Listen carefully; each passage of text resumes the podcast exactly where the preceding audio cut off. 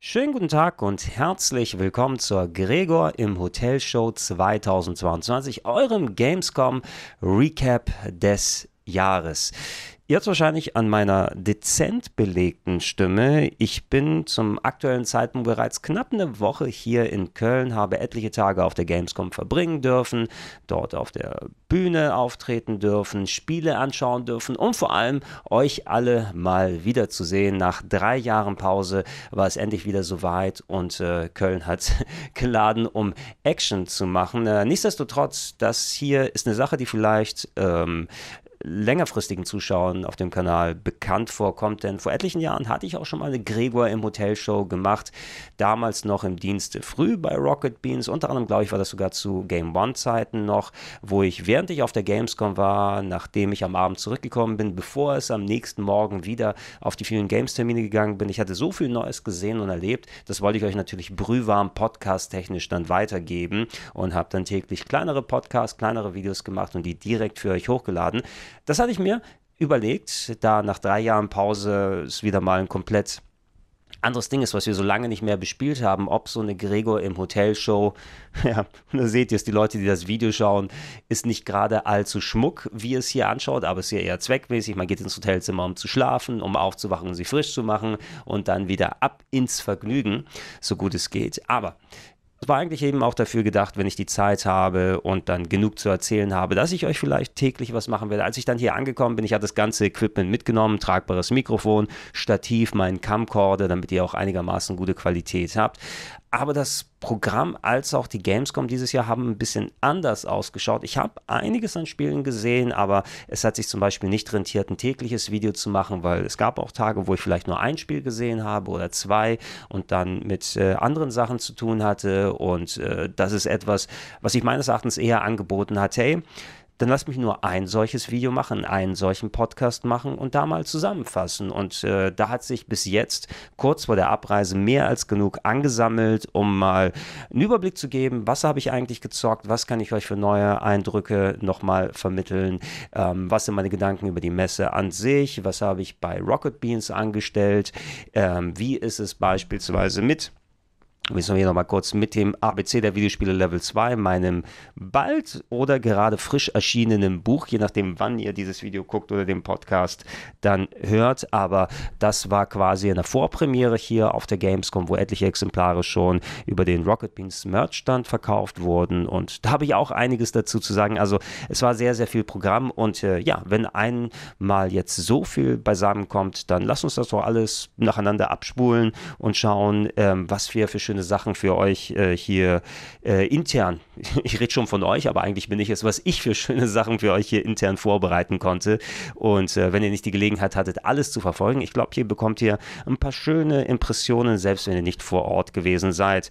So, lass mal anfangen. Ich habe mir eine kleine Liste gemacht und ja, ich weiß nicht, ob das chronologisch genauso richtig passt, aber vielleicht, äh, um mal die äh, drumherum äh, Sachen um die Gamescom zu erledigen. Ähm, ihr habt es vielleicht gesehen, ich hatte, bevor ich zur Gamescom losgefahren bin, ein kleines Unboxing-Video vorbereitet über mein Steam Deck, was ich endlich äh, ausgepackt habe nach langer Zeit, um es mal hier auf dem Härtetest zu machen. Ich habe nun auch äh, etliche Tage immer wieder mal spielen können. Jetzt nicht so viel, wie ich eigentlich gedacht und gewollt hätte. Hier seht ihr es, aber ich habe bald auch noch eine längere Rückfahrt äh, vor mir und werde mal zocken. Ich mache es mal kurz an. Für die Leute, die das Video jetzt gucken, hat es gerade gebiebt und ihr seht, oh, das ist ja Dark Souls 3. Was hier, Leute, es wird ein bisschen schwer sein, jetzt mit Mikro in der Hand und Kamera und so weiter zu spielen. Deshalb werde ich das nur mal kurz hier euch für die äh, Videozuschauer zeigen, dass ja, es läuft aktiv. Ich kann wieder aus dem Sleep-Modus zurück. Mir fällt gerade auf, oh, ich müsste das wieder mal ans Netzteil anschließen. Und bisher, ähm, ich habe noch nicht den Ultra-Hardcore-Test machen können, so dass ich in einer Session die Batterie komplett leer mache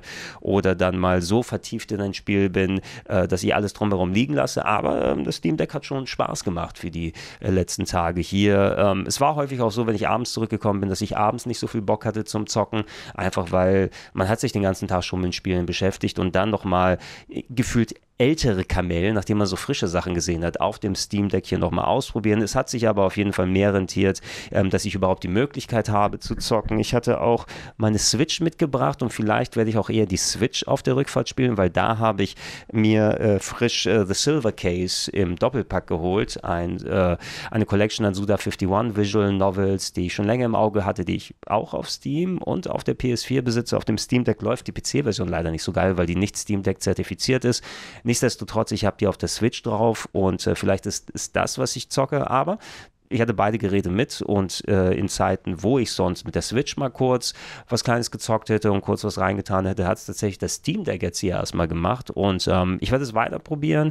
Ich werde weiter an den Details rumschrauben. Ich habe von euch auch sehr viele Tipps bekommen in den Comments äh, vom Unboxing-Video von Leuten, die das Steam Deck schon länger haben, was die Einstellung der Auflösung oder der Framerate angeht oder wie man dann ähm, den, den Stromverbrauch nochmal äh, besser austarieren kann, wie man andere Software Software drauf. Und das sind alles Sachen, die ich ausprobieren möchte, ähm, die dann in einem ausführlichen Review nochmal verdeutlicht werden. Also freue dich darauf in der nächsten Zeit. Ich werde das jetzt erstmal weiter testen, aber ich bin ganz froh, dass ich das Steam Deck mitgenommen habe und äh, mal, äh, ja, hochqualitatives PC-Gaming unterwegs zocken kann, ohne einen fetten Laptop jetzt hier mit dabei zu haben. Übrigens auf der Gamescom habe ich auch etliche Steam Decks gesehen, insbesondere im Indie-Bereich. Ähm, das war sowieso ganz äh, spannend. Da bin ich jetzt, wo ich das jetzt hier aufnehme, wo ich mal Zeit für mich hatte. Ne? Ich hatte keine Termine auf dem Indie-Stand, also in, dem, in der Indie-Retro-Arena. Äh, das ist hier die Halle 10.2 auf der Gamescom. Wer schon mal da gewesen ist, der wird sich vielleicht so vage erinnern, ah, guck mal, wenn du im Nordeingang bist, da gibt es so die großen Hallen, wo normalerweise die großen Publisher dieses Mal nicht mehr so groß, aber andere große Publisher sich da groß verteilt haben, ähm, wo früher mal Sony und Nintendo waren, da hattest du jetzt dann äh, recht große Stände von THQ, Bandai Namco hat sich auch nochmal weiter ausgebreitet, wir hatten Konami dort, wir haben Sega kreuz und quer in Hallen 7, 8 und 9 gehabt und auf der anderen Seite, wenn man sich so ein bisschen weiter bewegt, äh, da kommt man schon in den Bereich, wo dann zum Beispiel die Indie-Games äh, zusammen versammelt sind, wo der Retro-Bereich ist, wo ich auch nochmal ein bisschen Zeit verbracht habe. Und äh, da war ich heute, wo ich das hier aufnehme, schon mal ein bisschen länger. Und da ist mir aufgefallen, neben so Aufbauten, wo das richtig schön, also mir sind schon ein klein bisschen so die Augen übergegangen, auch wenn das nicht die größten Games sind, aber da hatte man nah beieinander so kleine Booths, die fast schon wie so Arcade-Automaten aussahen, aber da waren dann eben Flachbildschirme verbaut und Controller davor, wo alle äh, Publisher ihre eigenen äh, Indie-Games da reingepackt haben und ab und zu mal war da auch ein Steam Deck drauf, um zu zeigen, hey, das geht auch in der portablen Form und äh, so ein Haufen kreativer und bunter und interessanter Spiele, ähm, das haben mir die großen Hallen nicht ganz so gegeben. Ne? Also es ist äh, immer wieder schön, dass man im Indie-Bereich Bereich dann wirklich cooles Zeug findet. Und äh, ich glaube, da habe ich alleine mindestens ein Dutzend an Games gesehen. Ich werde jetzt, äh, äh, ich habe noch einen Tag, wo ich da noch mal ein bisschen rumstromern kann und äh, ich werde mir mal eine kleine Liste machen an interessanten Sachen, die ich da gesehen habe, weil dann habe ich schon ungefähr ein Dutzend plus äh, Games, die ich läng länger im Auge behalten möchte und euch natürlich auch nochmal vorstellen möchte, weil das ging vom Metroidvanias über klassische Point-and-Clicks, über Side-Scrolling-Games, inspiriert von Buntglasfenstern, wie man sie früher in Kirchen gefunden hat und so weiter und so fort. Also viel, viel crazy Shit. Und äh, ja, da würde ich euch gerne so ein kleines bisschen mehr davon erzählen. Aber das ist mir jetzt nur in den Sinn nochmal gekommen, weil ich da auch etliche Steam-Decks gesehen habe. Ein bisschen weniger auf dem Showfloor selber, also wo die großen Hallen sind, wo auch der Rocket Bean Stand übrigens äh, ist gewesen ist oder äh, wenn ihr es dann ganz frisch guckt, vielleicht noch ist, je nachdem, wann ich den Upload Upload jetzt hier schaffe. In Halle 7 nämlich sind wir mittendrin zwischen Bandai Namco und äh, dem TikTok-Stand. TikTok habe ich nicht besonders viel am Hut, aber umso interessanter, dass die bei TikTok nicht nur TikTok Action haben, sondern lauter äh, Spielstationen, wo man mal Street Fighter 6 oder Sonic äh, Frontier spielen kann. Also durchaus große Titel, muss ich sagen. Und das dann direkt am TikTok stand, wo man es vielleicht nicht direkt nur mit Gaming assoziiert. Äh, und dazwischen sind wir mit Rocket Beans sozusagen gewesen. Äh, aber ja, das zu dem Steam Deck. Äh, wenn wir schon über die Messe reden, dann können wir auch da gleich in der Richtung weitermachen drei Jahre ist es nun her, dass das letzte Mal eine klassische Gamescom stattgefunden hat und da hat sich ja einiges gewandelt, nicht nur pandemietechnisch, das ist ja der Grund, warum die letzten zwei Jahre ausgefallen sind. Dementsprechend ähm, sollen wohl von der Gamescom-Messe selber weniger Tickets ausgegeben sein, damit die Hallen weniger voll sind.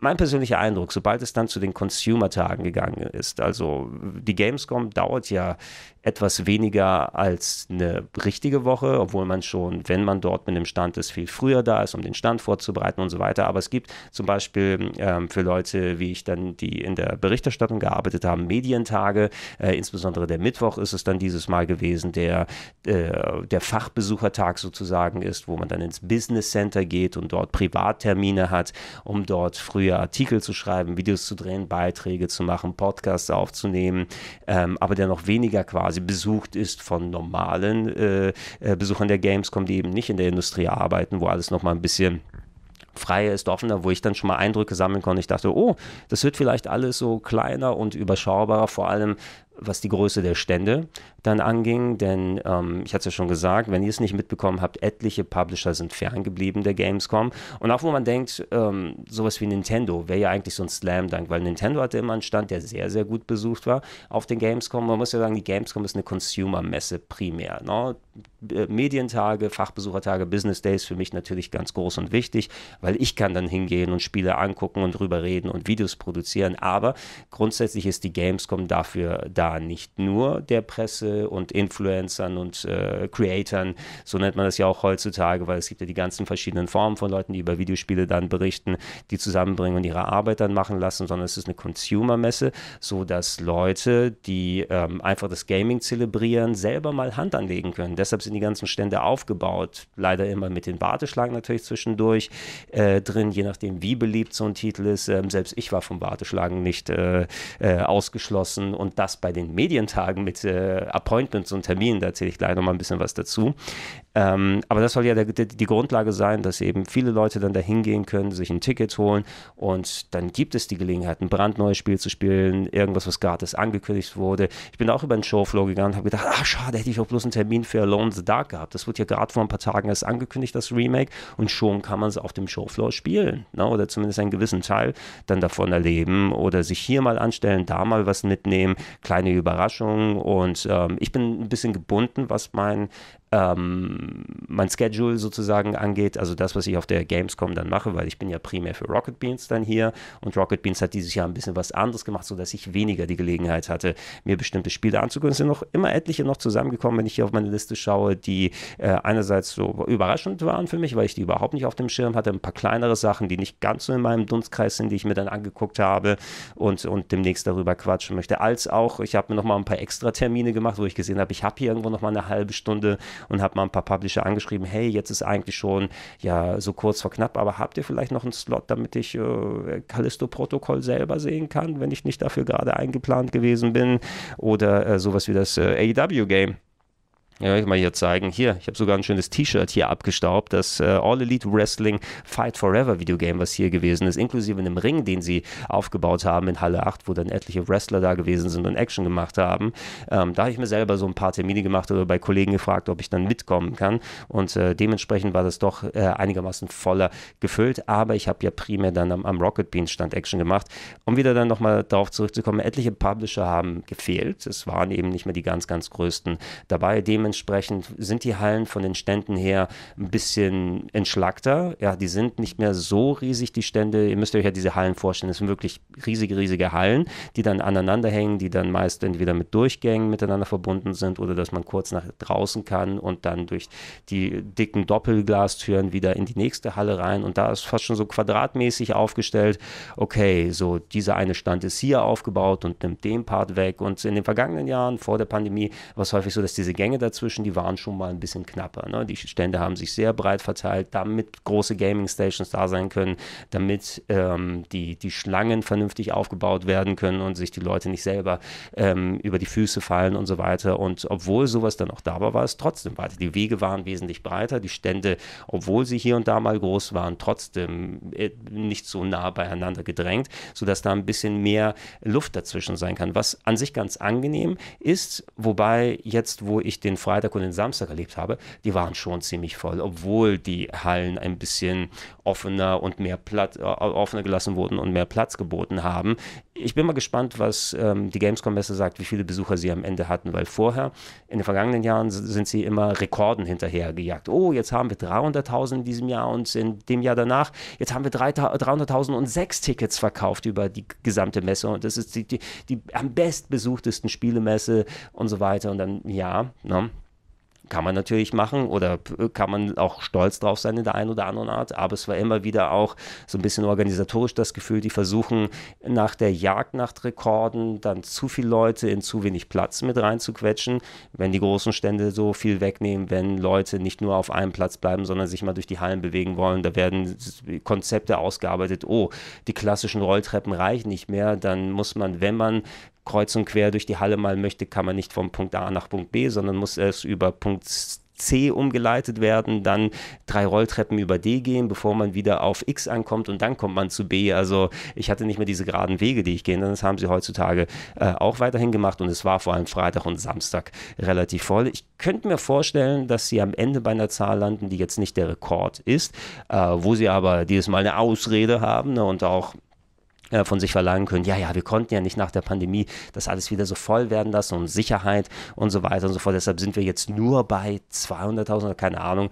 was für eine Zahl dann am Ende rauskommen wird. Aber ich denke, sie wird nicht ultra klein sein, weil wie gesagt, am Freitag und am Samstagnacht zu urteilen, das erinnerte schon an äh, ältere Gamescom-Zeiten, obwohl daneben die großen Publisher nicht hier sind äh, und äh, es dann andere Arten von Firmen gegeben hat, die dann eben das, das aufgefüllt haben. Aber nichtsdestotrotz, ich glaube, es war auch viel dann in der Gamer-Community so, dass das Aufgestaute, dass man wieder mal raus möchte und äh, am Gaming teilhaben, zelebrieren möchte. Nicht nur die neuen Spiele, sondern einfach mal wirklich, wie so oft man es so auf solchen Gaming-Messen auch ähm, dann erlebt. Ich meine, ich habe einige jetzt mitgemacht, sowohl von privater Seite, Seite ähm, als Besucher selber oder als jemand, der hier da gearbeitet hat, journalistisch oder auf der Bühne und so weiter und so fort. Und äh, es ist ja was, was Schönes, ne? wenn man dann so viele Leute dann sieht, die auf einer Wellenlänge so ticken und dann absolut begeistert sind, wenn sie, oh, guck mal, das neue Sonic-Spiel oder mit Cosplays unterwegs sind und so weiter und so fort. Und, und, und das hat man jetzt hier so ein bisschen wiedererlebt. Was interessant sein wird, ist also für mich gefühlt irgendwie Pandemie-Sicherheitskonzept und so weiter und so fort. I'm not quite sure. Es gab jetzt nicht sowas wie eine Maskenpflicht. Ähm, so gut wie kaum jemand ist mit Masken darum gelaufen. Das ist natürlich, ähm, wenn es keine generelle, kein generelles Gesetz aktuell gibt, das das vorschreibt, ist es natürlich dann äh, der Einrichtung selber da überlassen. Aber es ist schon so kurz nach der Pandemie, wenn man es nach der Pandemie bezeichnen möchte, ganz ehrlich, weil wir sind ja eigentlich quasi noch mittendrin. Ähm, dafür sind sehr, sehr wenig Leute dann entsprechend über den, den Showfloor mit äh, Masken rumgelaufen. Es sei denn, es waren Masken, die zum Cosplay-Kostüm gehört haben und äh, es wurde einem dementsprechend äh, selbst überlassen. Also äh, da war mein Eindruck, ähm, wenn das wahrscheinlich nochmal härter reglementiert gewesen wäre von der Gamescom, ähm, hätten wahrscheinlich auch viel weniger Leute dann hier in den Showfloors äh, dann umhergefleucht oder viele hätten es auch in Kauf genommen und gesagt, okay, da tragen wir eine Maske eben, aber wir wollen hauptsächlich auf der Gamescom sein. Rausfinden werden wir es nicht, weil die Gamescom hat es jetzt nicht vorgeschrieben. Mal sehen, was jetzt im Nachhinein äh, passiert. Also ich bin hier dabei und jeden Tag immer täglich einen Test, bevor man zur Arbeit geht, um zu schauen, hey, ähm, bin ich noch gesundheitlich, gibt es irgendwelche Anzeichen oder sowas. Gerade bei so einer Messe ist es natürlich super wichtig, dass äh, wenn äh, irgendwie ich dann Krankheitszeichen zeige, dass ich nicht auf die Messe gehe und dann so Sachen verteile und trotzdem da Sicherheitsabstände einhalte. Und äh, trotz der äh, ganzen Sache will ich natürlich auch mit euch dann äh, in Kommunikation gehen und für Fotos bereitstehen. Und ich hoffe, das ist dann auch verständlich, wenn ich dann äh, ab und zu auch mal sage, nicht vielleicht direkt alles komplett nah dran und nicht komplett eng umschlungen dann für ein Foto und alles, einfach um da allen Leuten ein gewisses Maß an Sicherheit zu geben. Nichtsdestotrotz, das hätte natürlich auch anders reglementiert sein können von der Gamescom und mal schauen, wie es letzten Endes in den nächsten Wochen dann tatsächlich ähm, sein wird. Denn so in der Größenordnung, in dem Haufen wenn man gar nicht jetzt an eine Pandemie gedacht hätte, könnte man von den Hallen meinen, da ist jetzt auch nichts, ne? weil sich keiner so wirklich irgendwie groß oder anders verhalten hat, außer in kleinen Momenten hier und da. Und vielleicht ist es das nächste Superspreader-Thing, was wir sehen. Und äh, zum Glück äh, denke ich, dass es weniger hart ausfallen wird. Das ist meine Vermutung, als wenn es jetzt noch vor einem oder zwei Jahren gewesen wäre, durch die ganzen Impfungen, die das zum Glück nochmal zu einem guten Teil dann, dann auffangen und abfedern werden. Nichtsdestotrotz, äh, ich bin gespannt darauf, wie es dann sein wird wird in den nächsten Wochen. Äh, und äh, ob das dann auch ähm, Entscheidungen mit sich zieht, ähm, wissen ja auch nicht ganz, wie, wie die Restpandemie sowieso im nächsten Jahr sich nochmal anpassen wird. Äh, was wird es da für Geflogen, Geflogenheiten geben? Wird es wieder Lockdowns und so weiter und so fort geben? Oder ist es jetzt so, ach, wir haben es nochmal versucht und gemerkt, ey, das klappt ja doch nicht so alles so richtig. Ne? Mal sehen, ich würde sowieso, also wie wir alle, ne? wir hoffen, dass wir wieder zu dem alten klassischen Status quo zurückkehren sollen, aber Gesundheit geht immer vor, ne? egal ob die eigene oder die der anderen Leute und so sehr man dann Rücksicht darauf nehmen kann, sollte man das dementsprechend auch machen und ähm, ja, letzten Endes natürlich ist es eine Sache dadurch, dass äh, wenn man genügend, vor, genügend Vorsicht walten lässt und Abstände einhält und äh, dementsprechend so in gewissen Bereichen dann auch schaut, hey, pass auf, ne, wir wollen ja alle dann äh, dementsprechend gesund bleiben.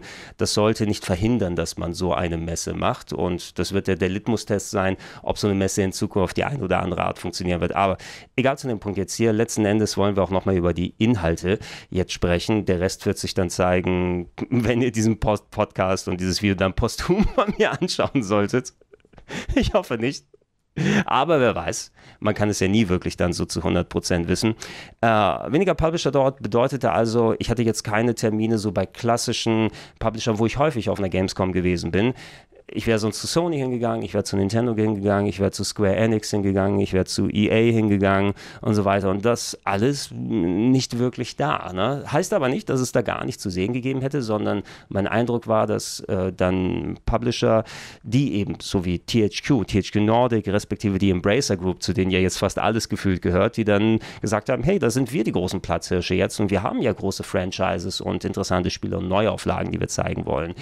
Die großen Firmen, die vielleicht nicht nicht auf dem Showfloor dabei waren. Es gibt ja mittlerweile auch die Opening Night Live als Institution, die ja so ein bisschen E3-Charakter hat, ähm, wo Jeff Keighley äh, dann auch ähm, viele World Premiers die ganze Zeit äh, zeigen kann und äh, auch teilweise, oh, wir haben noch mal einen kleinen Brotkrumm PlayStation exklusiv, wird angekündigt, es gibt einen neuen DualSense Controller mit neuen Knöpfen oder sowas drauf. Äh, ja, Sony ist auch da. Dass sowas dann so nochmal drin Platz hat und dass es trotzdem nicht komplett dann äh, außen vor ist, also dass die großen Publisher irgendwie schon mal mit verbandelt sind. Letzten Endes wurde es eben dann aufgefüllt. Und ich habe hier auch einige Titel. Ähm, ich würde sagen, es hätte doch schon was gefällt, wenn Microsoft äh, nicht dabei gewesen wäre. Dann können wir zu den Spielen mal übergehen. Denn ähm, mein erster Termin war auf dem Microsoft-Stand äh, und ich habe dort ähm, einiges äh, Verschiedenes zu spielen gehabt. Allerdings Microsoft hatte keinen Backstage-Stand, sondern das war der auf dem Showfloor, also der, der ganz normal Besuchern auch offen steht, wo Spielstationen dran sind, nur eben mit weniger Leuten. Ich hatte so einen großen Drei-Stunden-Termin, sodass ich mich bei verschiedenen Stationen dann hinstellen kann.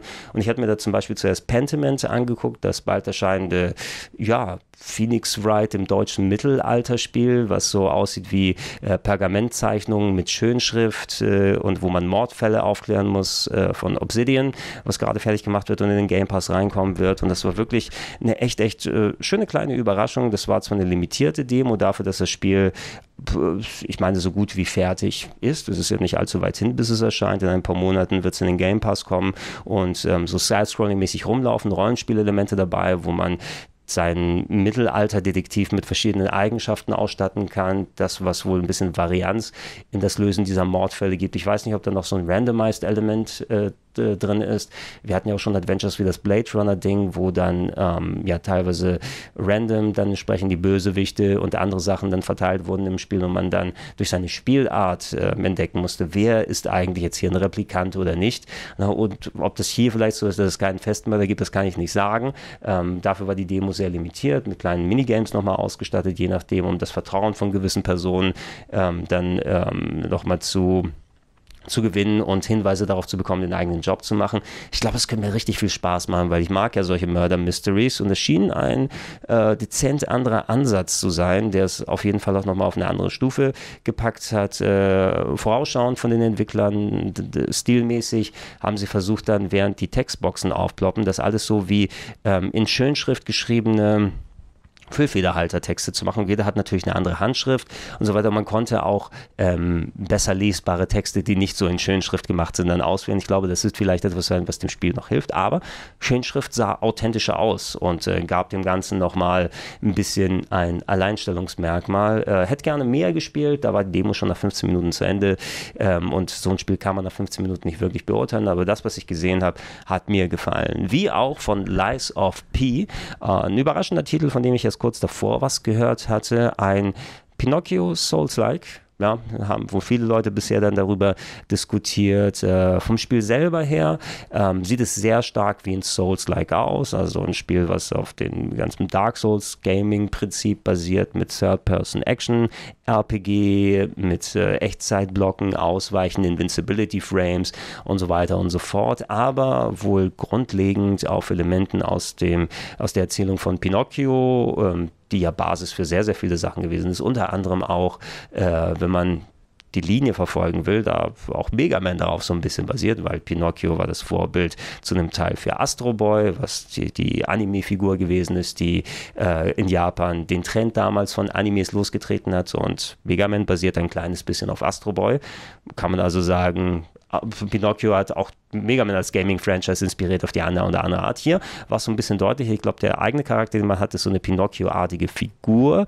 Äh, ich habe jetzt noch nichts gesehen, von wegen, dass seine Nase oder sowas wächst. Das hat man auch nicht benutzt. Also man wollte nicht seine Nase abschrauben und als Degen verwenden, sondern man hatte schon eine Stichwaffe, aber zum Beispiel so Sekiro-Style, verschiedene Arme, mechanische Arme, wohl, die man benutzen kann oder upgraden kann. Den, den ich in meiner spielbaren äh, Demo hatte, ähm, das war so eine Art äh, Feuer, äh, ja, Flammenwerfer im Arm drin. Gab es sowas genauso bei Sekiro schon mal? Könnte gewesen sein. Ja, ich habe es nicht mehr richtig im Kopf, aber das wirkte wie so ein Tool, was man bei Sekiro dann auch so typisch haben kann. Ähm, und äh, ich habe da auch nur so 15 plus Minuten spielen können, aber es hat mir eigentlich auch schon gesagt, hey, wenn es rauskommt und es wird auch nicht mehr so ultra lange, glaube ich, dauern ein paar Monate und es wird ja auch im Game Pass dann sein. Also wenn wir es, wenn ihr Game Pass habt, dass dann die dementsprechend spielen können. Muss mal gucken, ob auch PC Game Pass mit dabei ist, aber auf der Xbox wird es auf jeden Fall drauf sein und ähm, wo ich es gespielt habe, sind mir neben Souls-like noch ein paar andere Begriffe in den äh, in Zählen gesprungen. Insbesondere, dass ähm, endlich die Xbox hier Bloodborne Game hat. Denn Look and Feel äh, auf den ersten Blick, das ist Bloodborne pur. Also so äh, wie die Umgebung ausschaut, in der man da unterwegs ist. Ich wurde in ein Level reingeworfen. Das wurde nicht irgendwie neu gestartet, eine Demo, sondern man äh, erwacht ja eher an Bonfiren oder da gab es ein anderes Äquivalent von dem Bonfire. Es waren jetzt nicht so Lampen wie bei Bla äh, Bloodborne, dass man in eine, äh, in eine andere Dimension dann geht, in den Traum, um sich aufzuleveln, sondern es funktioniert Souls-like. Hier verschiedene Bonfire-artige Rastplätze, die man aufmacht, wo die Gegner wieder respawned werden werden. Und ja, nimm mal den Controller in die Hand und mach mal. Die Steuerung war exakt gefühlt wie bei den äh, Souls Games. Ah, das ist Angreifen, das ist Ausweichen, das ist Blocken auf der Seite. Oh, mal probieren, habe ich Iframes beim Ausweichen. Wobei das Ausweichen keine Rolle war, sondern es war mehr so eine Art in die Richtung. Oder, oder war es eine Rolle? Ah Mann, es ist auch jetzt schon ein paar Tage her, nicht, dass ich das falsch abgespeichert habe.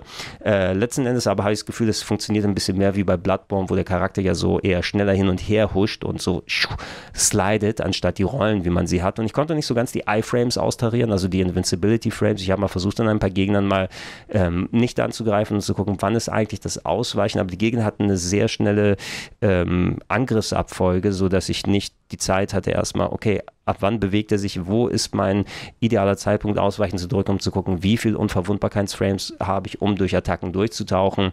Ähm, konnte ich noch nicht so dann direkt ermitteln. Das würde ich gerne in einer längeren Session mal austarieren. Ansonsten aber dafür Gegner sahen ähnlich aus wie bei Bloodborne, nur anders. Es gab sogar die Hunde wie bei Bloodborne. Es gab verschiedene Traversal-Sachen mit Leitern wie bei Bloodborne, wo man hochklettern kann und so weiter und so fort. Das Gameplay war ein bisschen mehr klassisch Souls-like, also jetzt nicht äh, komplett ohne Block und nur auf Kontern ausgelegt, wobei Kontern hat auch funktioniert oder Timing-Block, äh, dass man da nochmal extra Attacken so, oder extra Freiräume bekommen kann, wo die Gegner durch einen perfekt getimten Block so ein bisschen uh, wanken und man mehr dann reinhauen kann.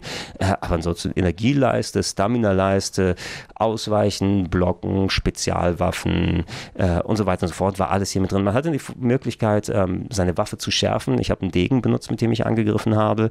Ähm, und ich denke mal, das ist wahrscheinlich so also Item Degradation, wenn man den benutzt. Äh, ist interessant, dass man so gleich so einen Schärf-Button hat. Wahrscheinlich muss man sich irgendwie Schärfsteine oder so holen, ähm, um dann die, ja, die, die Waffenqualität wieder zu steigern. Das gab es ja auch bei den älteren Souls-Likes, aber das war nie so das Problem, dass die Weapon Degradation so stark war, ähm, außer alle Nase lang mal reparieren oder so. Und da hat sich ne, hat nie wirklich gameplay-technisch mit reingespielt. Vielleicht wird es bei äh, Lies of P so sein, wenn man es entsprechend mal ausprobiert. Leider gar nichts von der Story gesehen. Könnte nämlich interessant sein von dem, was man in den Trailern gesehen hat. Da war ja auch so eine Geppetto-artige Figur aufgetaucht. Und ich weiß es nicht. Wird der Pinocchio hier oder P wie auch immer man ihn nennen wird, von Pinocchio, äh, von äh, Geppetto ausgesandt, um das Böse zu vernichten? Oder ist Geppetto der Böse? Ähm, Pinocchio muss ein wahrer Junge werden, um seinen Schöpfer zu töten, damit er Geppetto werde. Keine Ahnung.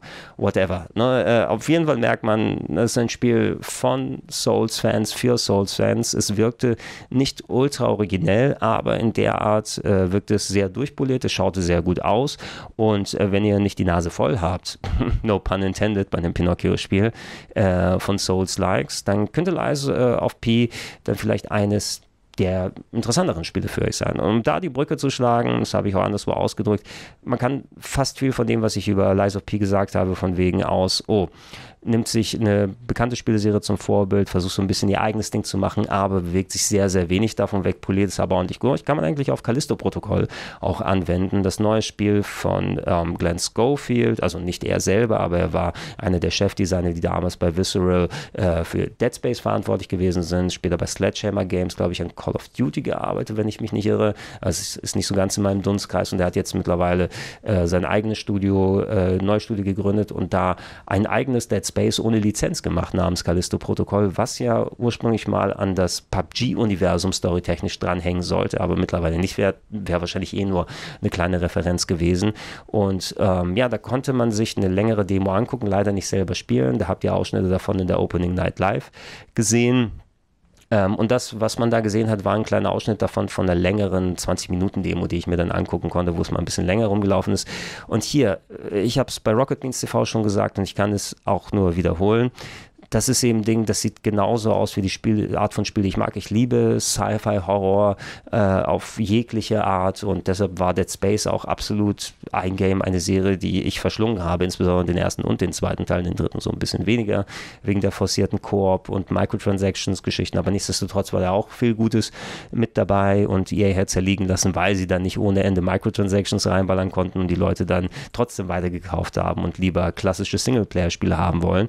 Keine Ahnung, ob es jetzt hier Microtransactions geben wird bei Callisto-Protokoll, aber ich schätze mal, das wird, also wenn man so von EA in den, in den Popo Punkt, Punkt, Punkt wurde, nennen wir es mal so, und die eigene Serie an sowas zugrunde gegangen ist, würde es mich wundern, wenn das Hardcore Microtransactions äh, mäßig gewesen wäre. Was man da gesehen hat, wie sich der eigene Charakter fortbewegt, ähm, wie das Gegnerdesign oder wie Gegner auf einen zukommen, wie man gewisse Körperteile dann in Angriff nimmt und dann abschießt und dann es trotzdem auch Gegner gibt, die ohne Kopf weitermachen können. Ähm, das hat schon sehr, sehr an The Space erinnert. Das generelle Gefühl beim Rumlaufen und Schießen, das sehr heftige Draufstampfen auf Leichen, um sie nochmal zu vernichten vernichten, wie die Items aufploppen, wie kleine Kästen an der Wand sind und was aufgeht die Energieleiste. Ne? Bei äh, Dead Space war eine Energieleiste längst am Rückgrat entlang, ähm, die unterschiedlich aufgeleuchtet ist, um dann zu zeigen, wie ist meine Health noch. Jetzt ist die Health äh, statt längs ist sie quer hinten auf dem Hals auf einem anderen Device. Also ist dann schon ein bisschen anders. Ne? Der Rest aber fühlte sich schon enorm Dead Space sicher. Also da hätte, wirklich ganz im Ernst, da hätte Dead Space 4 draufstehen können. Wenn die nichts gesagt hätten, hätte jeder für bare Münze genommen. Das, was ich jetzt in der Demo hier gesehen habe, außer dass es meinen Eindruck verstärkt hat, dass sie eben gesagt haben, wenn EA kein Dead Space macht, dann machen wir es doch selber und besser und geil. Ähm, hat es nur sehr verstärkt. Jetzt noch ein paar Elemente, da gab es so Gegner, die erinnerten an Licker aus Resident Evil, äh, die so mit allen Vieren rumgelaufen sind und alles hat eh diese überwucherte Fleischmutanten, ähm, den Look und, und Look and Feel und sowas. Ich glaube so, dass das Alleinstellungsmerkmal, was sie so ein bisschen versucht haben, ist, dass die Gegner sehr schnell mutieren können. Es war ja so dieses Strategic Dismemberment bei Dead Space, also dass man äh, Gegner, es reicht nicht nur Headshots zu machen, sondern man muss gewisse Körperteile von denen absäbeln, ähm, bis sie dann endlich irgendwie verenden und das muss nicht zwangsläufig der Kopf sein, ähm, weil dann geht es noch weiter. Sowas hier ähnlich. Ne? Ein Gegner abschießen, ohne Kopf kommt er noch auf einen zu. Wenn man nicht schnell auf die Tentakel schießt, die dann heraussprießen, die fast schon so Resident Evil 4 äh, Ganado-Style gewesen sind, ähm, wenn man die nicht abschießt, dann fängt der Gegner an, auf einmal schneller zu mutieren und wird größer und muskulöser und aktiver. Ähm, ich hatte das Gefühl, das war so ein bisschen wuchtiger vielleicht als ältere Dead Spaces, obwohl, naja, die Wuchtigkeit, wenn man das als Begriff nimmt, die war ja bei Dead Space äh, schon vorhanden auf die eine oder andere Art. Aber letzten Endes äh, ist es hier so, dass man auch im Nahkampf so ein bisschen viel mehr machen konnte. So mit Ausweichen hatte noch so eine Art Schlagstock, womit man so draufhauen konnte.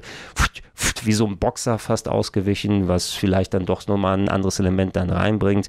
Ähm, ansonsten hatte man aber so Tools wie eben, dass man so Telekinese machen kann und Gegner aufnehmen und wegwerfen. Ähm, das, was sie so in dieser Demo gezeigt haben, ist dann das schön voll abgegradete Tool. Aber das wird man nicht so frei einsetzen können, wie man es da in der Demo, die bisher gezeigt wurde, gemacht hat. Also, aber es ist ja auch klar, dass solche Sachen erstmal aufgewertet werden. Ähm, ich habe einen kurzen Part gesehen, äh, wie das Upgrade der Items funktioniert, wo man die jetzt in einen 3D-Drucker steckt, der dann neue Halterungen oder ein größeres Magazin da, da baut nicht unähnlich zu dem, wie es bei Dead Space gewesen ist, jetzt eben nochmal visuell anders dargestellt.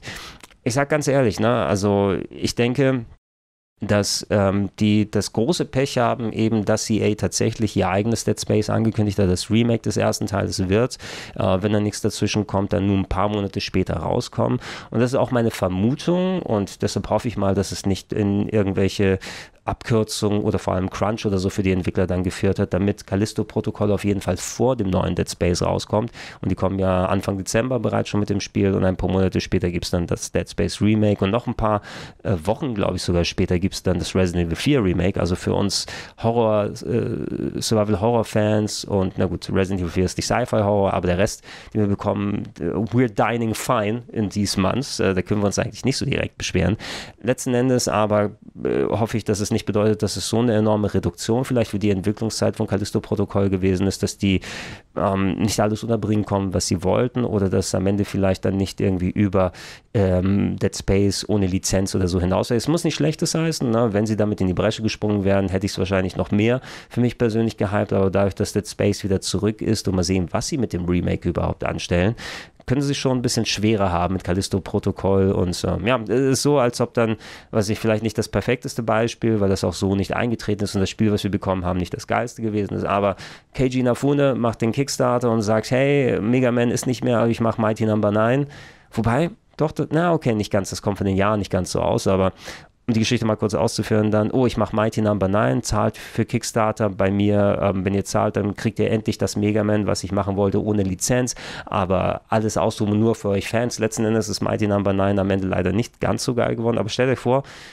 alle Leute bezahlen, endlich ist Mega Man-artiges Spiel zurück, auch wenn die Lizenz nicht mehr drauf ist. Und dann kündigt äh, Capcom an, ja, äh, zwei Monate oder einen Monat nachdem Mighty Number no. 9 rauskommt, kommt übrigens das neue Haupt-Mega Man mit ultra viel Budget und so weiter. Und äh, die Serie ist endlich wieder da, wozu braucht ihr diese Knockoffs, ne? auch wenn der Original Series Creator und so weiter dran ist. Und das könnte dem doch schon stark den Wind aus den Segeln nehmen. Bei Mighty Number no. 9 war es so, dass Spiel selber war ja nicht das Allergeiste und es gab Mega Man 11, schließlich aber Mega Man 11, glaube ich, lag zwei bis drei Jahre auseinander zu Mighty Number no. 9, also hat es nicht so dann äh, großen Effekt gehabt. Bei Dead Space Remake und bei Callisto Protokoll wird es ein bisschen anders sein. Ich werde mir beide Spiele angucken, ich hoffe da bald was sehen zu können und ich freue mich sehr drauf, aber es ist dann eben auch trotzdem dieser kleine schale Nachgeschmack, dass sie leider von EA ein bisschen in den Popo gepunktpunktet wurden bei ähm, wie heißt es? Ich glaube, Striking Distance heißt das Studio mittlerweile, wenn ich mich nicht komplett irre.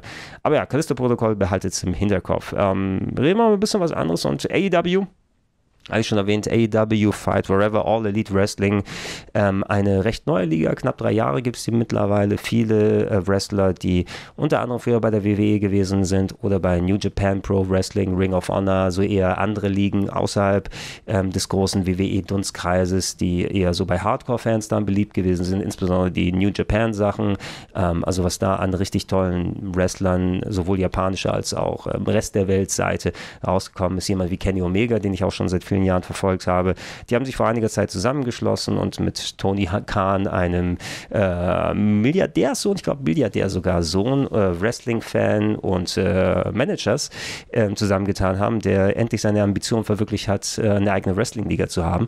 Und die ist tatsächlich ziemlich cool geworden. Ne? Also das vom Wrestling her, von den Storylines, man kann natürlich nicht alles ähm, dann äh, zur absoluten Spitze zählen, aber die haben sich echt gemacht in den letzten drei Jahren und ist mitunter die, mir die liebste Wrestling-Show, die ich verfolge, die Pay-Per-Views, die da kommen und die ähm, basteln Spiel, ja, weil Kenny Omega, der äh, einer der besten Wrestler der Welt und dann auch quasi der Schepke sozusagen unter den Wrestlern dort, ähm, der jetzt nach langer Verletzungspause wieder zurückgekommen ist, ist selber großer Wrestling, äh, Wrestling-Fan sowieso, aber Videospiel-Fan, hat seine Moves teilweise nach Videospielen benannt, sein Finisher ist der One-Winged Angel, wie Sephiroth, ist im Cosplay schon mal aufgedacht, er, er kam im Undertale-Cosplay in den Ring vor äh, einiger Zeit, ja, ist er da so Suns-mäßig komplett so mm, da in den Ring reingestiegen und mit äh, Megalovania hat von äh, Toby Fox sich ein Intro schneidern lassen, speziell dafür, äh, benutzt den V-Trigger wie bei Street Fighter 5 oder sein V-Trigger ist, glaube ich, eher so ein Knie, äh, ein Knie, was er, mit, mit, dem er die Leute haut. Und V-Trigger ist ja nochmal ein bisschen was anderes, mit auch verschiedenen Moves dann gesetzt äh, bei Street Fighter. Aber der ist selbst ganz großer Gamer und hat eben für das AEW-Spiel ähm, dann gesagt, hey, wenn wir was machen, wir müssen was anderes machen als klassisch WWE, wobei sie haben Jukes dazu geholt, das Entwicklerteam, was die WWE 2K-Spiele bis noch vor ein paar Jahren dann ähm, gemacht hat, fast zwei Jahrzehnte lang, bis dann äh, Visual Concepts für 2K-Games übernommen hat. Und die brauchten ja auch erstmal einiges an Anlauf. Ohne Jukes ist auf einmal das ganze Spielsystem zusammengebrochen. Und Jukes waren so, eigentlich sind das gute Wrestling-Spielemacher, aber die haben sich in den 20 Jahren so ein bisschen sehr verausgabt. Und äh, man konnte nicht sicher sein, taugt das aktuelle WWE-Spiel was oder haben sie nur was geändert, um zu sagen, oh, da haben wir was geändert, oh, hatten wir einen Generationswechsel bei den Konsolen, auf einmal gibt es kaum noch Matchtypen und Wrestler, ähm, die drin sind, weil wir die nie so schnell die neue Engine anpassen konnten. Scheiße, das Spiel ist so lange in Entwicklung gewesen, dass die WWE die Hälfte aller Leute gefeuert hat oder die mittlerweile komplett anders aussehen oder heißen oder Moves haben, als sie im fertigen Spiel sind. Da gab es immer diese Problemchen. Und ähm, Jux ist jetzt wieder quasi als Grundstamm dabei, aber auch ein paar Leute, die damals WWE äh, No Mercy, WWF No Mercy damals noch oder WCW NWO Revenge, Revenge bei Aki gemacht haben, ein Entwicklerstudio aus Japan, das mitunter die besten Wrestling-Spiele überhaupt auf dem N64 gemacht hat, die ich heute noch immer sehr gerne spiele und die auch hier im ABC der Videospiele 2 im Wrestling-Kapitel nochmal, um da die Synergieeffekte zu holen, dann nochmal ähm, verdeutlicht wurden. Und äh, über das, was auch Kenny Omega Bescheid und er hat dann sehr federführend mitgearbeitet mit Jukes, mit Leuten, die eben bei Aki gearbeitet haben, die dazugeholt wurden. Ich glaube aber, es sind nur eine Handvoll Leute, also jetzt nicht, dass, oh, die alten Wrestling-Legenden sind alle jetzt mit dabei und schließen sich mit den langjährigsten Wrestling-Entwicklern zusammen, um das entsprechende Spiel zu machen. Ähm, sind jetzt gerade dabei, quasi dieses Konkurrenzprodukt natürlich auch zur WWE WWE, wie die Wrestling-Liga mit dem Wrestling selber, aber jetzt die WWE 2K-Games gegenüber AEW Fight Forever.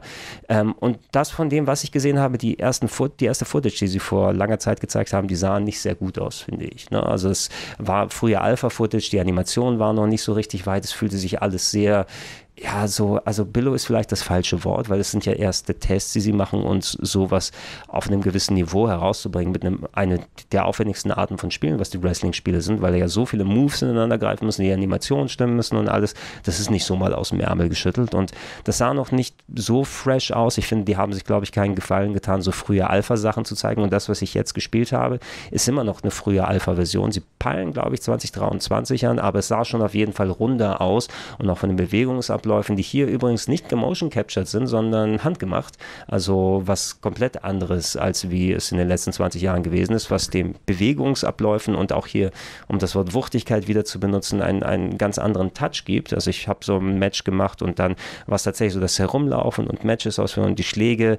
Ich hatte so das Timing noch nicht so richtig drauf und äh, die Kollisionsabfrage war noch nicht so ganz da, aber ich hatte schon ein Gefühl, hey, ich krieg so einen leichten Vibe wieder wie damals auf dem N64. Oh, greifen, ähm, mit der einen Taste und dann einen Analogstick dann in eine Richtung plus einen Knopf und dann verschiedenen ähm, Moves zu machen. Dann gab es so Signature Moves, die unten eine Energieleiste, was keine klassische Energieleiste ist, aber mehr eine, so wie bin ich gerade beim Match, wie dominiere ich gerade und kann dann ab gewissen Punkten Special Moves oder Signature Moves oder Finisher dann freischalten und aktivieren, Taunts, also die Leute nochmal verhöhen. Das hat sich sehr N64-mäßig angefühlt. Gemischt eben mit einem guten Schuss wie die späteren ähm, SmackDown vs. Raw Spiele oder SmackDown WWE 2K Spiele gewesen sind, wie sie ja irgendwann mal hießen. Also man merkt so beide Seiten in dem Game drin. Ähm, dadurch, dass die Politur fehlte und ich nur eine kurze Session hatte und ich wirklich das Timing mir rausholen konnte, kann ich es nicht so zu 1000 Prozent beurteilen.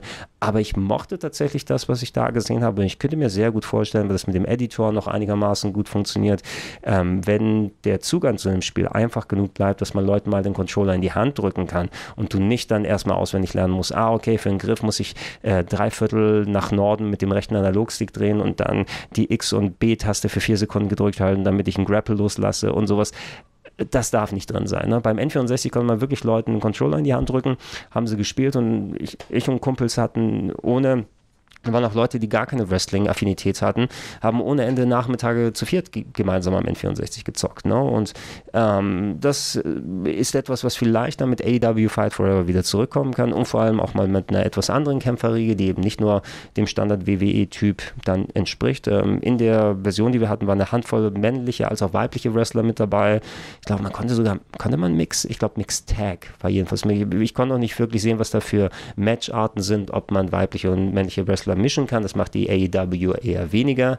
Ähm, wenn maximal nur ein paar Mixed Tag Team Matches, aber nicht Frauen gegen Männer Matches, wie es ja in vielen anderen Ligen im Indie-Bereich auch ähm, gang und gäbe ist. Ähm, sie haben es, glaube ich, einmal probiert bei AEW in irgendeiner Sondersendung oder so, wo Kenny Omega gegen Penelope Ford gekämpft hat in einem Tag Match. Äh, egal. Aber es wäre etwas, was nochmal mir als Punkt an den Kopf gekommen ist.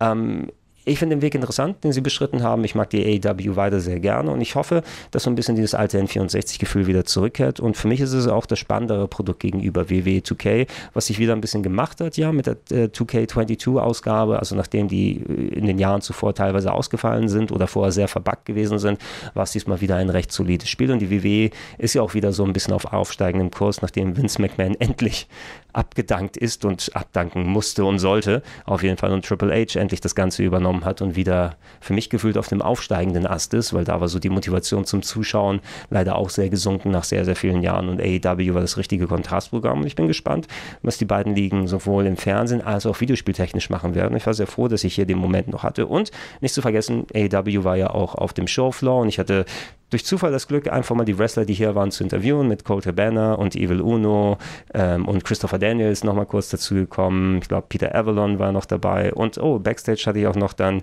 ähm, Angelico getroffen, den ich auch noch von Lucha Underground her kannte. Also sehr schön, die auch mal äh, von Namen zu sehen und nicht nur im Fernsehen. Und äh, ja, das war ganz cool. Ich werde das T-Shirt nochmal schön, dann wenn ich zu Hause bin, waschen und endlich dann anziehen können. Was haben wir noch? Ähm, oh, eine schöne Überraschung für mich war Miasma Chronicles oder Miasma Chronicles, naja, Miasma Chronicles haben sie es da genannt. Ein Top-Down-RPG gemischt mit Strategie-Game. Da gab es ein anderes Game von den Entwicklern, was ich immer wieder vergesse, aber ich bin nicht so in dem PC-Dunstkreis. Ähm, jedenfalls, das Spiel fühlte sich an wie so eine Mischung von, ja, das Look and Feel älterer Fallout-Spiele mit einem leichten Comedy-Aspekt mit dazu gepackt. Man spielt ein Brüderpaar in einer ähm, Endzeit-Zukunft, wo das sogenannte Miasma dann die Welt hat äh, zum, zum, zum Abgrund gedrängt. Das sind so verschiedene Dimensionsschmutzpartikel, die überall rum sind und alles in sich aufsaugen. Und die Mutter dieser beiden Brüder, wo der eine ein Junge und der andere ein Roboter ist, wurde in diese andere Dimension durch das Miasma aufgesaugt und alle leiden darunter. Jedenfalls wollen die beiden versuchen, durch einen speziellen Handschuh irgendwie durch das Miasma durchzubrechen, um da wieder Kontakt mit ihrer Mutter aufzunehmen. Aber es geht ja auch darum, dass das Miasma dann die komplette Umwelt kaputt macht und Leute zu Froschmonstern dann verwandelt und äh, die, die, die Restmenschen, die versuchen in Siedlungen miteinander zu leben und Handel zu betreiben, sich davor zu schützen, ähm, die werden dann angegriffen und ich, ich wurde reingeworfen in dieses Spiel und hatte instant so eine kleine Connection. Also es, das hatte was vom Storytelling her. Ich habe einige der Cutscenes gesehen und es ist ja immer schwierig, wenn man so ein bisschen leichten Comedy-Aspekt mit Endzeit mischt, weil Comedy und Videospiele, das kann mal klappen, in den meisten Fällen nicht. Hier fand ich aber, wie die Charaktere aufgebaut gewesen sind und wie das funktioniert hat, war eigentlich ganz nice, zumindest bisher. Ein paar interessante Figuren, ähm, Quests und wie diese Leute darauf reagiert haben, das schien ganz fresh zu sein. Und das Spiel selber war einfach mal rundenbasierte Action wie bei Final Fantasy Tactics oder ähm, XCOM, könnte man vielleicht auch sagen. So weit weg sind die Sachen ja nicht. Lass mich mal kurz checken, ob meine Batterie hier noch hält. Oder vielleicht muss ich gleich ein paar Minuten Pause machen, aber es hält noch ein paar Minütchen hier, ja. Dann kann ich die Batterie mal wechseln, weil ich nehme hier mit dem Camcorder auf und ist nicht am Strom angeschlossen. Deshalb lieber nicht mitten im Satz unterbrechen lassen. Ähm, das Gameplay selber, ja. Man kann, äh, wenn man Gegner sieht, in Echtzeit hinlaufen, aber sobald man den Kampf einmal anfängt, ist es ein rundenbasiertes, mit verschiedenen Phasen ausgestattetes Strategiespiel, wo man so Aktionspunkte äh, vergeben kann, wo es verschiedene Sichtlinien gibt, wo man erstmal seine Charaktere bewegt und dann die anderen, wo es dann Bonus gibt für Terrain Effects, äh, eine Terrain Effects Chart, also Bonus dafür, wie wirkt sich der Untergrund aus, wie gut ist die Sicht versperrt, äh, was sind Höhenunterschiede, Side Attack Assists und solcher Kram, kommt nochmal dazu. Plus ein leichtes Stealth-Element, dass man irgendwie keine Aktionspunkte ähm, äh, dann ausgibt, wenn einen die Gegner noch nicht gesehen haben und der Kampf trotzdem initiiert wurde was finde ich auch ein ganz interessantes Element ist. Das ist nochmal hinzugekommen und ähm, es war der Anfang. Das Spiel ist auch noch sehr früh, obwohl es schon ganz gut durchpoliert äh, ausgesehen hat, aber es ist noch sehr früh in der Entwicklung, bisher auch nur PC-Version. Ich glaube, es soll auch auf Xbox und PlayStation erscheinen, wenn ich mich nicht irre, und dann nicht auf Switch, sondern irgendeiner Amazon-Plattform. Aber zumindest, das schien mir eher so ein Spiel, was man wirklich dann auf einer größeren Konsole oder dem Steam Deck wahrscheinlich mal spielen wird. Das, weil eigentlich ist es perfekt für das Steam Deck, ja, so wie sich das gesteuert und gespielt hat und so weiter. Mal einen Kampf auf einer Fahrt oder so machen oder im Bett kurz vorm Einschlafen klingt eigentlich sehr passend so dafür. Und ähm, ja, das, das, das Kämpfen hat sich gut angefühlt. Dadurch, dass wir noch am Anfang gewesen sind, wo ich gespielt habe, kann man natürlich noch nicht so ultra viel über die Spieltiefe sagen, aber ich musste schon so ein bisschen nachdenken und es hat sich schon recht natürlich angefühlt. Und ey, ich liebe solche Tactics-Games, ne, wie Final Fantasy Tactics, wie Vandal Hearts, wie XCOM. Ne, ähm, vielleicht nicht, war, es war vielleicht nicht so wie die moderneren XCOMs, die doch schon komplexer geworden sind, aber es hatte so ein schönes, wohliges Gefühl und wenn da auch noch das äh, sonstige Wege herumlaufen. Man konnte eben frei herumlaufen in Städten, wie bei so Top-Down-RPGs und mit Leuten reden und Quests anfangen und Dialoge austauschen. Und Multiple Choice, glaube ich, müsste auch da gewesen sein. Äh, mit urigen Charakteren mit verpackt. Das könnte echt schöner Geheimtipp sein. Ja, Leute, also behaltet das im Hinterkopf und äh, ich werde es auf jeden Fall im Hinterkopf behalten. Ich war ganz froh, dann diesen Termin mitgemacht zu haben. So, an dieser Stelle für euch wird es keine Pause geben, für mich aber eine, damit ich einmal den Akku wechseln kann. Bis gleich. So, der Akku ist gewechselt. Ich sollte wieder genug Redezeit haben. Für den Rest sollte das eigentlich reichen. Miasma Chronicles habe ich gerade ähm, ein bisschen brühwarm darüber erzählt. Gehen wir rüber zu ein bisschen kleineren Titeln, die, wo ich bei den allen sagen würde, die hatten schon ein gewisses Etwas, werden aber vielleicht jetzt hier nicht die Spiele, auf die ich mich am meisten freue. Nichtsdestotrotz trotzdem interessant genug, um ein bisschen was dazu zu sagen. Ich habe eine kleine Präsentation zu äh, Onkama One More Gate gesehen, ein Side-Scrolling, kartenbasiertes Strategiespiel, was angelehnt ist so ein bisschen ans Prinzip von dem PC-Klassiker Slay the Spire, von dem ich namentlich was gehört habe, aber nie selber gespielt habe. Deshalb kann ich leider die Vergleiche nicht so direkt ziehen. Die Entwicklerin, die es mir aber dort präsentiert hat, äh, Backstage, ähm, die hat das speziell im Vergleich mit diesem Game gemacht und äh, gepackt und äh, auch gesagt, dass viele Leute, die das Spiel sonst dann gesehen haben und Slay the Spire kennen, gesagt haben, oh, es kommt mir so ein bisschen vertraut vor, aber mit einem eigenen Quiz. Ähm, One More Gate gehört zu dem Wakfu-Universum, ist ein französisches Entwicklerteam gewesen und Wakfu, ich will da nichts Falsches dann sagen, weil ich da auch das nur am Rande mitbekommen habe. Ich weiß, dass das ähm, eine beliebte Zeichentrickserie unter anderem gewesen ist, die über Kickstarter finanziert wurde, sehr erfolgreich war. Und es gab von dem gleichen Entwicklerstudio, von dem jetzt äh, äh das One More Gate, äh, Onkama One More Gate, als auch das ganze Wakfu-Universum, ich weiß auch gar nicht, ob da noch ein Spiel damit hing, aber die hatten ein MMO namens Dofus vor vielen, vielen Jahren gemacht, ein französisches Comic-MMO, was ich mir vor vielen Jahren sogar mal angeguckt hatte, damals im Zuge meiner Arbeit für ähm, Magazine, die, also als ich für Magazine geschrieben habe, die sich dann eher mit Spielen aus, auseinandergesetzt haben, die für Kids gedacht sind.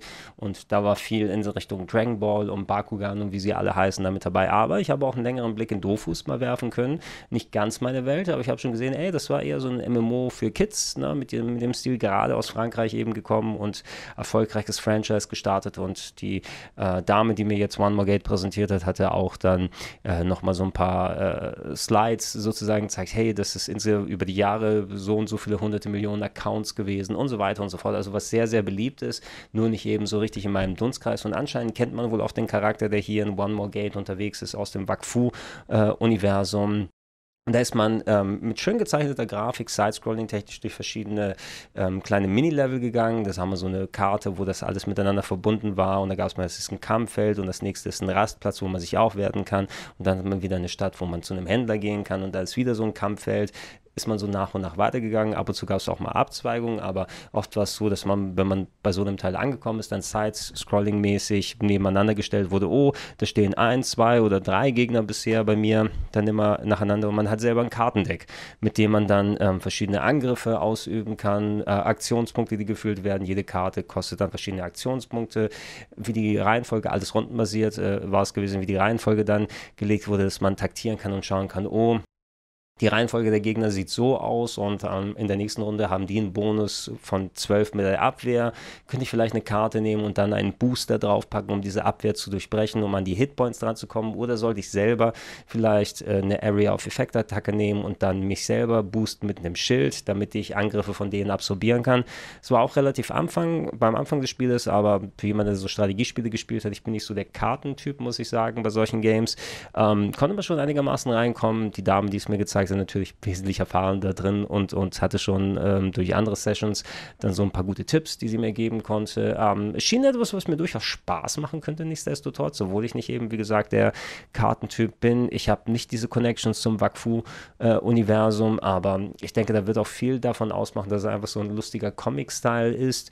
Ähm, nicht zu sehr ins kindlich Comic, also kindlich Lustige dahin gepackt. Das ist auch nicht so ein erwachsener Franzosen-Comic oder sowas, sondern ähm, eher so Weißt du, das, das würde so als Begleitstück so ein bisschen zu, was weiß ich, ähm, wie ist das nochmal, Last Airbender oder sowas. Nicht, dass es da der gleiche Stil ist, aber ich musste ein bisschen so daran denken. Ne? Auch wenn es dann, ich glaube, eher so äh, tierisch aussah, anstatt menschlich, die Charaktere mit einem herumgelaufen sind. Aber das sind so die eher die frühen 2000er, 2010er Zeichentrickserien, so in dem Style, würde ich eher sagen. Ne? Die hatten ja auch so einen gewissen gewisses Aussehen, so einen gewissen Geschmack, ne, der heutzutage anders wirkt äh, bei Zeichentrickserien, der sich da noch weiter trägt. Und äh, wenn das Gameplay hält, und ich glaube, wenn Wakfu-Fans dabei sind, die dann ihre Lieblingscharaktere hier sehen oder ihr Universum wiedererkennen, die dann nochmal eher dran gehalten werden. Aber das wird das Gameplay dann wohl äh, eher machen. Das ist, denke ich mal, ein kleiner Tipp, vor allem eben für Leute, die solche Games mögen, die vielleicht Slay the Spire mit einem anderen Stil dann nochmal haben wollen. Äh, PC-Version habe ich gesehen, kommt auch auf Switch heraus. Switch wird ein bisschen später herauskommen. Die äh, Dame hat mir auch ein, ähm, eine Demo auf der Switch kurz nochmal gezeigt, die noch nicht ganz so flüssig gewesen ist, aber weil die noch ein bisschen länger in Arbeit gewesen ist. Ich habe die nochmal extra gefragt, äh, denkt ihr auch dran, äh, Touchscreen? Auf der Switch drauf zu drücken. Weil das finde ich für so ein Strategiespiel, wo man Karten vor allem auch auswählt, ich will auf der Switch auf dem Handheld-Modus draufdrücken, damit die funktionieren. Und äh, das meinte, sie haben es im Hinterkopf, ist jetzt noch nicht etwas, das implementiert ist und die schauen dann mal. Ich hoffe mal, dass sie es dann reinpacken können, weil das wäre für mich äh, fast schon ein ähm, direktes Verkaufsargument, es auf der Switch zu spielen. Weil auf dem Steam Deck wird es ja wahrscheinlich so sein, das ist ja kein Standard, der Touchscreen auf dem Steam Deck, dass es auch in der PC-Version mit drin ist. Und Touch macht für mich da doch sehr, sehr viel aus. Kurz mal eingeworfen, da dauert es noch ein bisschen bisschen ähm, etliche Monate. Zuerst wird die PC-Version rauskommen. Äh, könnte sein, dass relativ bald aber eine, äh, eine Early Access da ist, äh, wenn ich es richtig im Kopf habe. Checkt das mal selber aus, wenn das für euch von Interesse ist. Ähm, ihr solltet auf jeden Fall so oder so nicht allzu lange darauf warten. Äh, ein anderes Ding, was ich auch gesehen habe, ist Gunfire Reborn. Überhaupt nicht so meine äh, Spielekategorie, nämlich ein äh, Roguelite Randomly Dungeon Generated Comic Ego-Shooter, nennen wir es mal so. Ähm, man wählt verschiedene comicartige Avatare raus, äh, die unterschiedliche Skills haben. Es ist aber ein Ego-Shooter. Man wird in zufallsgenerierte Level reingepackt, kann das auch im Koop spielen.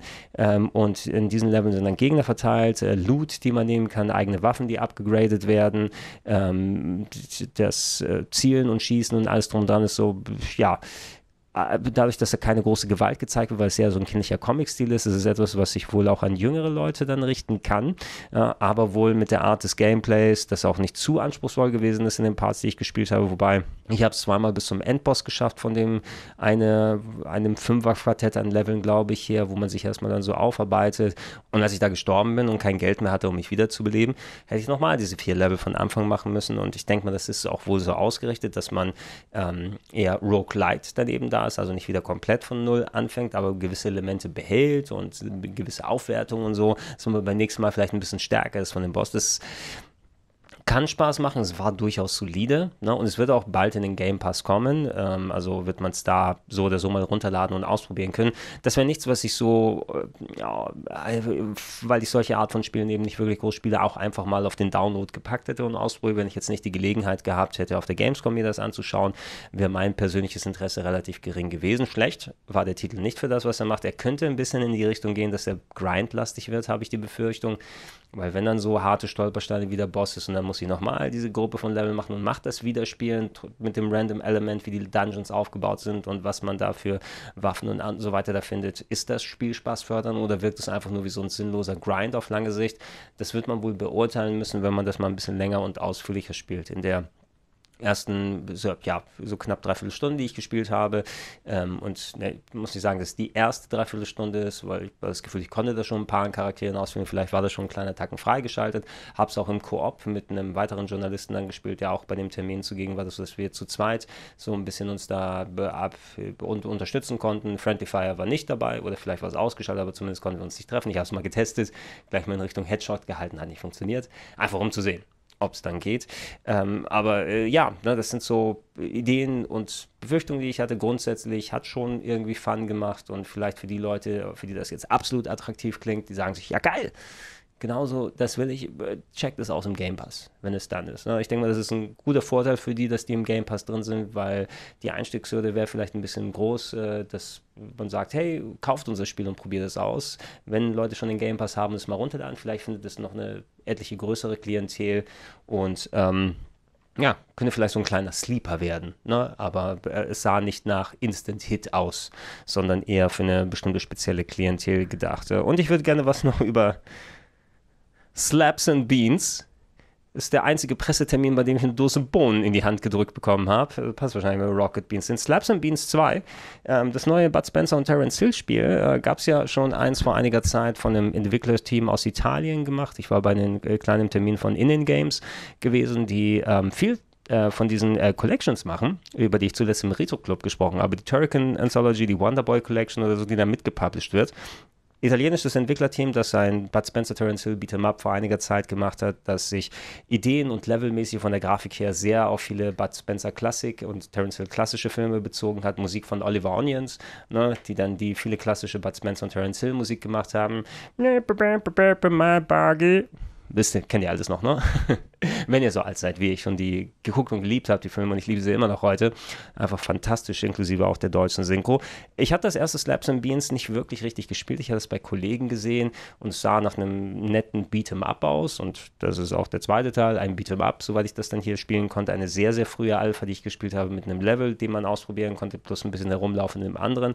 Visuell sehr nett, muss ich sagen, gerade was die Animationsphasen angeht. Man kann sowohl Bud Spencer als auch Terence Hill spielen und läuft dann Beat'em-Up-Style durch Level, haut dann die Umgebung als auch die Gegner kaputt und die hatten dann eben die typischen, der Bud Spencer Dampfhammer oder was Terence Hill immer ganz gerne gemacht hat, sich irgendwie wuchten. Ja, da ist so ein Stück, so, so ein Stück Holz oder irgend so, so, eine Stange und da hält er sich fest und wuchtet sich mit so den Beinen, wie, also wie so ein Turner dann ins Gesicht von den anderen. Das haben sie schon sehr akkurat gemacht. Es hat sich hier, vielleicht war das beim ersten auch so, aber es kann auch gut sein, weil es hier noch eine unpolierte Alpha-Version Version ist, so ein bisschen holprig angefühlt, so rumlaufen und ähm, Trefferboxen mit den Gegnern.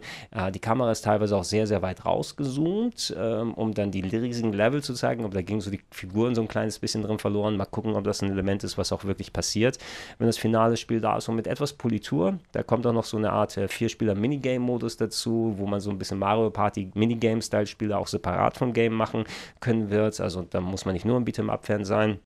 Aber alleine was die Levelauswahl und die kleinen Ideen angeht und kleinen Minispiele, die man da machen kann, also es ist so ein kleiner Mini-Traum für Bud Spencer und Terence Hill Fans. Es wäre jetzt nichts, wo ich vom Gameplay sagen würde, dass es mich dann so enorm angemacht hat. Äh, nichtsdestotrotz, ich will ihm eine Chance geben, auch das erste Slaps and Beans mal ausprobieren, weil mal sehen, was die da schon mal an Ideen reingepackt haben. Und ich bin eben jemand, der mit Bud Spencer und Terence Hill dann groß geworden ist. Ähm, und ähm, ich meine auch, äh, wenn ich es richtig im Kopf habe, dass sie dann auch entsprechend äh, in, in Sachen Synchro gucken wollen, was sie machen können. Sie können natürlich nicht alle originalen Synchronsprecher von damals zurückkommen mit Bud Spencer und Terence Hill, aber wenn sie, aus vielen verständlichen Gründen, äh, wenn sie welche kriegen, die an die Stimmen nah drankommen, ja, und, und so das Gefühl wiedergeben, wie es damals äh, mit Bud Spencer und Terence Hill gewesen ist, die Synchro wird enorm viel ausmachen. Äh, wenn tatsächlich Voice Acting da mal hinzukommt, würde ich hoffe, ich denke jetzt nicht an den anderen Titel, aber ich glaube, es ging bei Sachen Synchro um Slaps and Beans, wo ich drüber gesprochen habe. Wie jetzt? Das letzte Mal, als wir uns gesehen haben, hattest du noch gesagt, dass wir jetzt miteinander fertig sind. Ja, hatte ich auch. Ich sagte jedoch ab auf die Bahamas. Jetzt bin ich in Miami als Polizist verkleidet.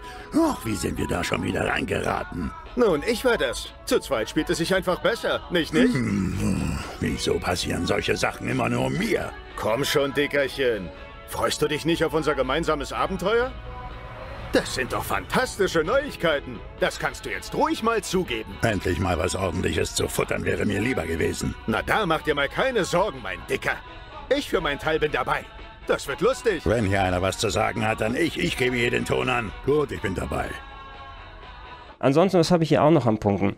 Wir haben Steam Deck geredet über Spiele, ich habe dadurch, dass ich bei äh, RBTV, bei Rocket Beans auf der Bühne häufig gestanden habe, ein bisschen weniger dann Spiele selber gesehen, aber nichtsdestotrotz, ich hatte immer wieder was auf der Bühne zu tun, mal in der Morning Show drin gesessen, ich habe die sogenannten Recap-Shows geleitet, wo dann viele Leute, die auf anderen Terminen gewesen sind, auf die ich auch gern gewesen wäre, aber verteile die Liebe, share the love, so gut es geht, die dann erzählt haben, hey, das Spiel haben wir angeguckt, das haben wir ausprobiert, äh, hat mir viel Spaß gemacht, aber war eben etwas, was mir weniger Zeit gegeben hat, dann nochmal dann Spiele entsprechend zu schauen.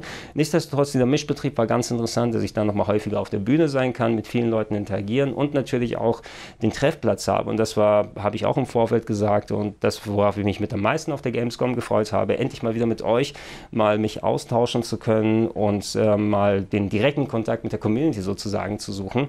Ähm, Ob es die RBTV-Community ist oder die RPG-Heaven-Community oder wie du auch immer es nennen möchtest, aber Hauptsache, die Leute da draußen, die diesen ganzen Content, den ich podcastmäßig mache, die Videos, die ich mache, die Leute, die das schauen, die das konsumieren, man sieht sich ja nicht. Ja? Ich sitze jetzt vor einer Kamera und spreche in eine Linse rein.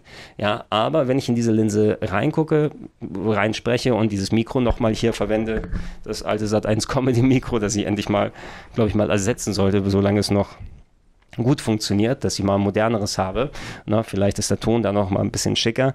Aber letzten Endes, ich sehe ja nicht, wer alles das äh, sich anguckt, wer alles das sich anhört, kann das nur über das Feedback dann sehen, wenn ihr die Comments in dem Video schreibt oder ähm, wenn ihr die, die, die Klickzahlen und View-Times und, und wie auch immer das alles heißt, wenn ich mir das anschaue, oh, es haben ja doch viele Leute geguckt, das ist vom Interesse da aus her, aber die Gelegenheit, sich direkt auszutauschen, wirklich austauschen und nicht, dass es eine Einbahnstraße ist und ich erzähle euch was und ich versuche dann abzuleiten davon, dass was ihr als Feedback gebt, was ich euch weitergeben kann oder entsprechend für andere Videos oder Podcasts zu adaptieren, endlich mit euch mal zusammenzukommen und, und das war etwas, was mich bei den letzten Gamescoms äh, und Games Conventions und alles dann auch äh, nochmal extra interessiert hat, einfach mal direkt euch da draußen Danke zu sagen, dass ihr meinen Content konsumiert, dass ihr euch meine Videos anguckt, dass ihr meine Podcasts anhört, dass ihr meine Reviews euch anschaut, dass ihr meine Bücher kauft mittlerweile, weil die schreibe ich ja auch mittlerweile. Ne? Und, und äh, das war schön, euch alle da mal wiederzusehen und endlich mal euch Danke zu sagen. Und natürlich, ich nehme dann auch an, wenn ihr gerne Danken äh, sagen wollt. Das, da fühle ich mich immer so ein bisschen, bisschen beschämt, muss ich dann zugeben, weil letzten Endes, ich bin nur ein Hiopai, der hier sitzt und Zeug macht und frei von der Leber wegredet und, und einfach drüber, was ihn interessiert. Und ich habe das, das unglaubliche Privileg, dann eben das auch machen zu können und die Zeit dafür zu haben und, und der Spaß, der da dabei rumkommt. Und ähm, euch da draußen mal direkt Danke sagen zu können, dass ich das hier entsprechend mit euch gemeinsam machen kann und äh, da im Gegenzug von euch auch dann zurückkommt, dann danke, das, das bedeutet mir schon, schon sehr, sehr viel, muss ich sagen. Und das dann wirklich dann direkt jetzt mal auf der Gamescom machen zu können, wo viele Leute da sind, die wissen, wir sind am, äh, am Rocket Bean Stand. Ich bin auf der Bühne im Retro-Bereich. Ich bin am Merchstand eben. Ja, das hat mir das hier nochmal gezeigt. Wir haben jetzt die Gelegenheit gehabt, vom Buch etliche Exemplare vor dem Release zu verkaufen. Und ihr seid alle dort gewesen und habt das Buch vorab schon gekauft. Und ich sage auch alle Leuten, die dann entsprechend das hier schon gekauft haben, bestellt es bei Amazon oder anderswo ab, weil wozu dann zwei Exemplare haben. Ne? Ist mir auch lieber, dass das Geld nochmal äh, an, an, an andere Leute dann oder durch andere Hände geht, bevor es dann nur bei Amazon dann drin sein muss. Ähm, dass ihr direkt angekommen seid, um mal mit mir auszutauschen, eine kleine Unterschrift da drin zu haben, kurz mal selber zu quatschen. Diesen Kontakt hat man sonst gar nicht. Ne? Und, und das ist, was die, die, die, die Gamescom, gerade solchen Leuten wie mir, die in der journalistischen, in der Creator-Seite sind, die eben nicht den direkten Kontakt haben. Ich habe kein, keine Publikumsshow. Ich sitze nicht im Retro-Club in einem Studio, wo dann x-fach Bänke aufgebaut sind, wo Leute dann davor sitzen und mal sich das eine Spiel angucken oder ich die eine Show machen kann. Ich habe ab und zu mal wirklich das Privileg, dann auch hier auf einer Bühne, auf einer Gamescom dann zu stehen. Ich werde demnächst auch bei der Frankfurter Buchmesse sein und hoffentlich mit Leuten dann zusammenkommen, die es nicht nach Köln geschafft haben. Also behaltet es im Hinterkopf, das werde ich dann auch ankündigen, aber auf, ich werde auch auf der Frankfurter Buchmesse 2022 äh, dann sein und äh, hoffentlich viele Leute von euch da sehen, die ich hier noch nicht sehen konnte oder wiedersehen kann. Sogar die Polizei ist wieder groß daran interessiert und wird dann mitkommen. Und, und äh, das war so Mitunter würde ich sagen, von den ganzen Sachen wirklich mein Highlight dieser Gamescom 2022. Ja. Und äh, ich weiß nicht, ob die Polizei für mich da ist oder so. Es hört sich an, als ob die wieder weggeht. Vielleicht will ich auch eine Unterschrift haben. Ich weiß es ja nicht. Die müssen ja noch ein paar dann mitbekommen haben von den Büchern, wenn sie die haben wollen. Aber nein, äh, das ist das, was ich dann nochmal eben ausführen wollte. Ich freue mich immer darauf, diesen, diesen Mix zu haben. Dahin zu gehen, durch die Hallen zu gehen, die Spiele mir anzugucken, Bühnenprogramm zu machen und dann eben endlich mit euch mal wieder mich austauschen zu können. Das ist der größte Vorteil, den man durch so eine Messe haben kann. Und ich hoffe, dass die Pandemie uns nicht wieder so einen Strich durch die Rechnung macht, dass es wieder weniger möglich sein wird, dass man es nur durch den Schirm haben kann. Oder boah, ich hatte für das letzte Buch ja auch nochmal so, so ein äh, Online-Autogrammstunde gemacht, was auch sehr schön war, mit euch dann mal reden zu können. Aber es war dann auch über Bildschirme wie so ein Konferenzcall, ne? Und da fehlt so ein bisschen das persönliche Element, ne? Dass man sich mal direkt mal sagen kann, äh, hier und, und nicht das durch den Bildschirm und, und durch Mics dann entsprechend machen muss. Und äh, mal gucken, was die Zukunft zeigt. Mir hat es wieder sehr viel Spaß gemacht. Ich habe wieder sehr wenig Energie übrig, weil ich die alle auf dem Showfloor gelassen habe. Ähm, wenn ihr das noch oder wenn ich fertig werde, bevor die Messe zu Ende ist, kommt gerne noch äh, in der nächsten Zeit vorbei. Es gibt noch einige Bücher. Ich werde äh, am Merch dann noch mal länger sein. Ich werde auf der Bühne noch mal so ein bisschen sein, wenn es nicht zeitig fertig wird, bevor ähm, die Gamescom vorbei ist. Hoffe ich, dass ihr hier noch mal so ein kleines schönes Recap bekommen habt, dass die Gregor im Hotelshow wieder schön in Rente geschickt wird, bis es das nächste Mal soweit ist und mir nichts anderes übrig bleibt zu sagen, danke und gerne bis zum nächsten Mal. Das war's. Ich bin der Gregor, ich sage Tschüss. Bis dann.